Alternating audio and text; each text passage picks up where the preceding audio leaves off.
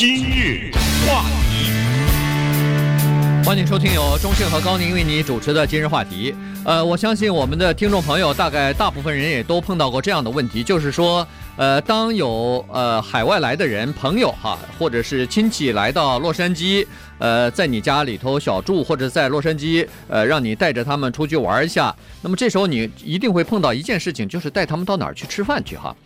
呃，你是带他去吃这个老美的，或者说在洛杉矶比较知名的当地的一些食物呢，还是带他们去吃中餐？比如说来的是四川的朋友，你会不会带他去洛杉矶的一个四川的馆子去吃？或者说，呃，台湾来的朋友会不到他去吃这个呃洛杉矶的这个台菜去？好，所以这个今天我们就来跟大家聊一下，这个呢，可能就是集中反映在。华人里边特别的呃明显，就是说我们华人啊，到哪儿他都想吃一点中餐的东西。你到欧洲去旅行吧，满世界找那个中餐馆；到这个东欧，甚至到这个中东去，也是找这个中餐馆。有的时候找不到，有的时候他宁可吃那个很难吃的中餐，也不去尝当地的一些食物哈。所以。今天我们就来探讨一下为什么是这样子。对，还记得有一个人叫 David Chen 吗？可能大家不太记得了哈。但是我提一件事情，大家就会记得了。这个人就在我们洛杉矶，而且呢，他中文不太好。他现在在听今日话题，但是大概能够听够他百分之十左右哈。但是他在差不多北美地区吃了六千两百九十七家中餐厅，而且他每吃一家都详细的记录下来。所以这个人呢。你说他做饭做得好不好？我不知道，但是他这个嘴啊，确实是很刁的，他很会吃的，所以他呢，在网上有一个博客，这博客非常受欢迎，因为确实我们。可能有的人吃过六千多家餐厅，但是吃了还把它记录下来，这个可能就很少了。我不知道有多少人能够做到这样，而且还有点评，而且呢，他对一些食物、他的烹饪还有一些说法，所以他的这个博客呢有很多的跟踪。那么最近一段时间呢，他写了一个博客，这个博客的名字叫“中国胃”，就是专门来讲这件事情。他呢是对中国人走到哪里都倒中餐这件事情啊。是大惑不解的哈，所以他是觉得我们怎么会是这样呢？为什么不去体验另外的文化啊等等？所以他因为大惑不解，由于跟他自己的旅游的经历相违背，所以他就去做了一些研究来试图回答这个问题。但是呢，先给大家讲一个小插曲，就是前一段时间呢，我去听了一个交响乐哈，这是中国国家交响乐团在美国的演出，当时有两个印象非常的深。第一就是这支交响乐团原来叫中央乐团。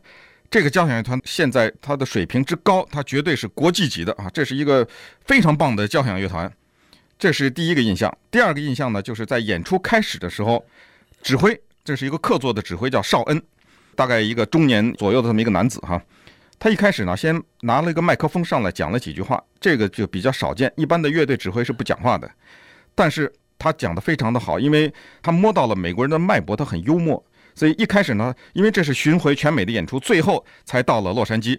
在洛杉矶的这场演出已经是最后一场了，所以他觉得有必要讲几句话。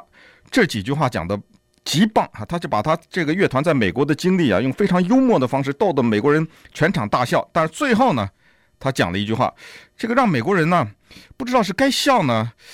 还是该鼓掌呢，还是不出声呢？就是特别的，就是可以说让他们觉得进退两难哈。就是说，我们在美国真的是有一个完美的经历，将来我们回到中国以后，会思念这里的这个地方、那个地方，思念这里很多地方。唯一我们不思念的是这儿的食物。他说完这句话，当然全场很自然的发出笑声，但笑了一半，觉得不对啊，这不能笑，这个这好像是不应该笑的哈。就是说，中国国家交响乐团的这些人。在美国各个州的访问，可能是没怎么吃到中餐，要不就是吃的中餐他们不满意，要不就是有可能是没怎么吃到中餐，所以说回去言外之意就是赶紧去补上，把 把这块损失给补上。你们这美国的东西不好吃，当没怎么直接说，但是用一个幽默的方式告诉了他们，这个大概就是中国胃在发挥作用了吧？对。呃，我也想起，呃，其实也听到一个故事哈，就是也是现，就是真实的故事，就是一个朋友的父母亲去希腊去旅游去，呃，可能是欧洲，呃，顺便到希腊去哈，这个一路上也是没太吃到好的这个中餐，或者说他们感觉到没有吃到中餐，所以到了希希腊以后呢，满世界找不到这个中餐，于是看到一个华人就赶快问说当地有没有中餐呢？这个人说啊，不知道，不知道。他说：“哎呀，呃，求求你赶快告诉我们，我好久没吃到中餐，再不吃到，呃，恨不得就是不行了哈，熬不下去了。这个这个旅程。”结果那个人就带着他们说：“好吧，我带你们去一个地方，呃，转小街，走小巷，这在一个非常偏僻的一个一户人家里头。”居然这户人家就是开了一个中餐的中餐馆，在里边吃饭的都是像他这样的那种，要不就是小的旅行团的，要么就是呃满世界兜着要吃中餐的人。这个是家里头的做饭的，就是就是到人家家里头去吃饭去，这不是一个在外头开营业的这么一个餐厅。可以想象，就是说他可能在当地没有这个营业执照，但是由于到希腊来的。华人可能比较多，有这个需求，于是他居然在家里头摆了好几桌，就是专门招待，或者是就是做给做这些人生意的。你不是在鼓励我到希腊开中餐厅吧？这个不太可思议哈。就是希腊这个国家，因为我们可以想象，应该是遍地都是中餐厅。我不相信在世界上当今还有一个国家那儿没有中餐厅的哈。所以大概就是他们认为那个中餐厅太希腊化了，就像是美国的中餐厅做的太美式了哈。大概是这个原因。你要想吃那种。特别正宗的中餐的话，得到这种人家里面去吃去，大概是这么一个原因，或者是比较便宜啊等等。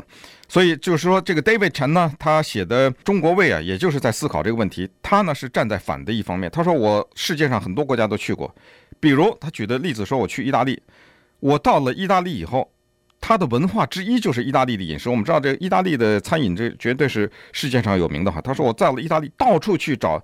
特别的有意大利特色的这个餐厅，那这个意大利特色，不管是它的面条也好，还是它的饼也好，这都是就那个世界有名的。但是你到意大利吃呢，就可能更正宗了，更不要说它的那个 gelato 冰激凌啊等等。所以到了意大利，我便吃意大利的食物，然后回来以后呢，我可以骄傲地说，我去了意大利，在意大利我吃了这个那个，这绝对是能够跟朋友啊能够长时间的分享。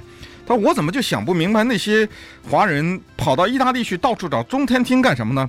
所以他做了一番研究。那么我们一会儿听一听他的这番研究给了我们什么样的答案。今日话题，欢迎继续收听由中讯和高宁为您主持的今日话题。这段时间呢，跟大家聊的是 David Chen 哈，他的呃博客里边的一篇文章，就是这个呃中国胃啊，也就是说他发现一个现象。就是华人啊，不管是到哪儿去旅游，他都希望吃中餐啊，都希望呃找到中餐，哪怕这儿那儿的这个中餐很难吃，呃，并不很地道，但是呢，还是人们还是想吃这个中餐啊，而不愿意去尝试当地的这种呃餐饮。那当然，他就从文化、从历史，同时从饮食的这个习惯这三个方面呢来进行分析，说为什么我们有这个中国味哈。首先一个就是从文化上来讲呢，他是说。我们华人由于有太有悠久的这个文化，所以和历史，所以呢，我们有一种非常复杂的优越感。这个许多的华人都认为说，这个中国的东西，中餐那是最好吃，世界上最好吃的东西，没有其他的东西可以比。呃，文化也是这样子啊，所以他从历史的角度来说，这个中国的文化，呃，博大精深，然后把周边的一些国家的文化全部压得。不像样子哈，结结果在其他的国家文化里头就渗透了中国文化的这种影响力，呃，在里边，呃，就你就看一个简单的东西，就是中国的地图。你看中国所出的那个地图哈，从中国的观点来看，中国是处于地球的中央的。所以呢，我们的这个地图，你看世界地图，中国是在中间的。包括中国历史的这种皇帝也是，他说他叫天子哎，他是这个呃 老天的孩子，他是最受眷顾的。呃，这么一个人，那中国的这个国家也是最受呃老天眷顾的这么一个国家，所以在中在中间，所以呃就让人困惑的就是，在中国的地图当中，如果中国是在中间的话，美国就变成在中国的最东边了哈。但实际上，美国算是西边的，所以中国应该是在地地地球的呃东边的哈。因为我们老说是远东远东，其实我们是在东边的。可是为了表示我们是这个中国中国嘛，这在地球的中间嘛，所以。我们地图也是这么讲的，所以这个 David Chen 呢，他就是说中国有着一种，呃，就是华人有这种不可比拟的，呃，文化方面的优越感。对，这个是他为了了解中国为，算是他学习到的一个东西 哈，就是他才了解到这个东西。实际上他不知道的是，刚才说的这个概念就是中间。那么既然是在中间的话，旁边就有东西南北嘛。你看我们这个文化把那个东西南北叫什么？东夷西戎南蛮北狄啊。那都什么人呢？用那些名词，你看看戎，那是狗啊，犬戎啊，那都是一些没有开化的人。所以我们的这个文化根本就是对你要影响。即使我打不过你，被你侵略了以后，最后您您用的是什么文化呀？对不对？还是汉文化？啊、对啊，你最后还是吸取了我们这个文化吗？不是，您不是还继续科举吗？对不对？还是用这个孔子啊什么这套东西来治国嘛？所以他对这种文化的自豪感呢，就进入到他的饮食当中去了啊。这是第一个。第二个呢，就是说中国人在吃的方面是不是有冒险精神？这个呢是 yes 和 no 结合的。为什么？就是他这个冒险精神呢，是看怎么个冒险法。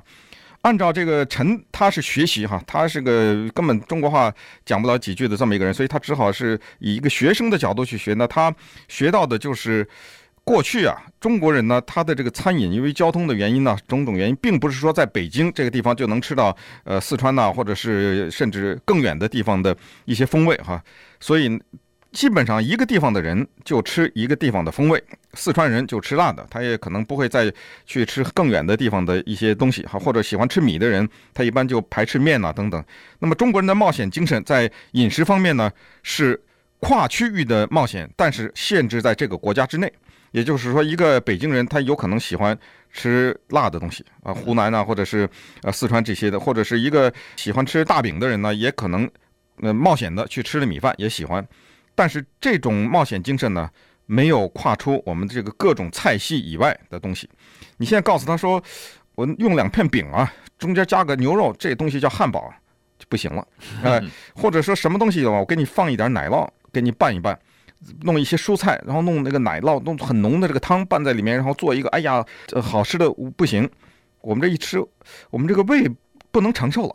我所以不行，所以从生理的角度讲，从文化的角度讲呢，我们的冒险就停止在我们的国界之内。对，但是他也承认，他说最近这几十年，这个这个传统打破了，也就最近这二三十年吧。随着经济的发展呢，在各个地方，北京、上海、什么广东，你都可以吃到，呃，全国各地的菜系都有了哈。对，呃，世界各地都有了。世界对，就是包括什么汉堡、麦当麦当劳和这个呃那个肯塔基和那个披萨也都进去了嘛，所以。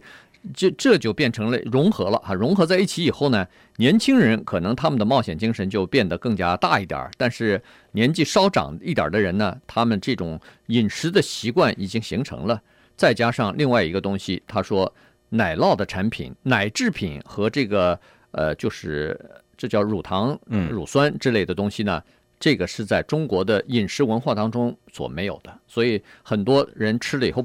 肚子不行，肚子不习惯啊，吃了。你比如说在，呃呃，这个西餐里头非常典型的，很多人要吃点那个汉汉堡包的时候，明确告诉他说，中边中间那片奶酪请不要放，或者说吃那个意大利面的时候，呃，少放一点奶酪，或者吃 cheese 饼的时候，他觉得好像这个披萨饼这个奶酪太多了哈，因为胃受不了，太这这个是饮食中。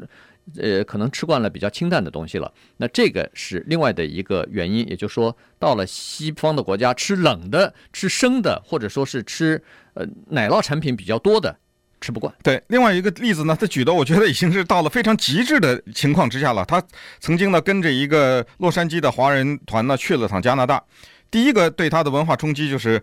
在那个旅行团的介绍当中，用那种道歉的口吻说：“对不起，在我们这次旅行团旅行当中的这些天当中呢，有两顿是非中餐的，好像让大家理解一下。这一点让他非常不解。第二点呢，就是等他到了加拿大以后，看到了一个餐厅，这个餐厅呢叫做金龙餐厅啊，Golden Dragon。这个好像我们旅游是不是也去了哈？是在那个加拿大的高速公路的，就是有一段山脉啊当中的这个餐厅。结果他到了那个餐厅里一了解呢，才知道这个餐厅。”只是开给在旅游季节前来加拿大旅游的华人吃的。当旅游季节结束以后，餐厅也就随之关门了。也就是说，这个餐厅的存在就完全是为了中国味。当中国人不来的时候，它也就关闭了。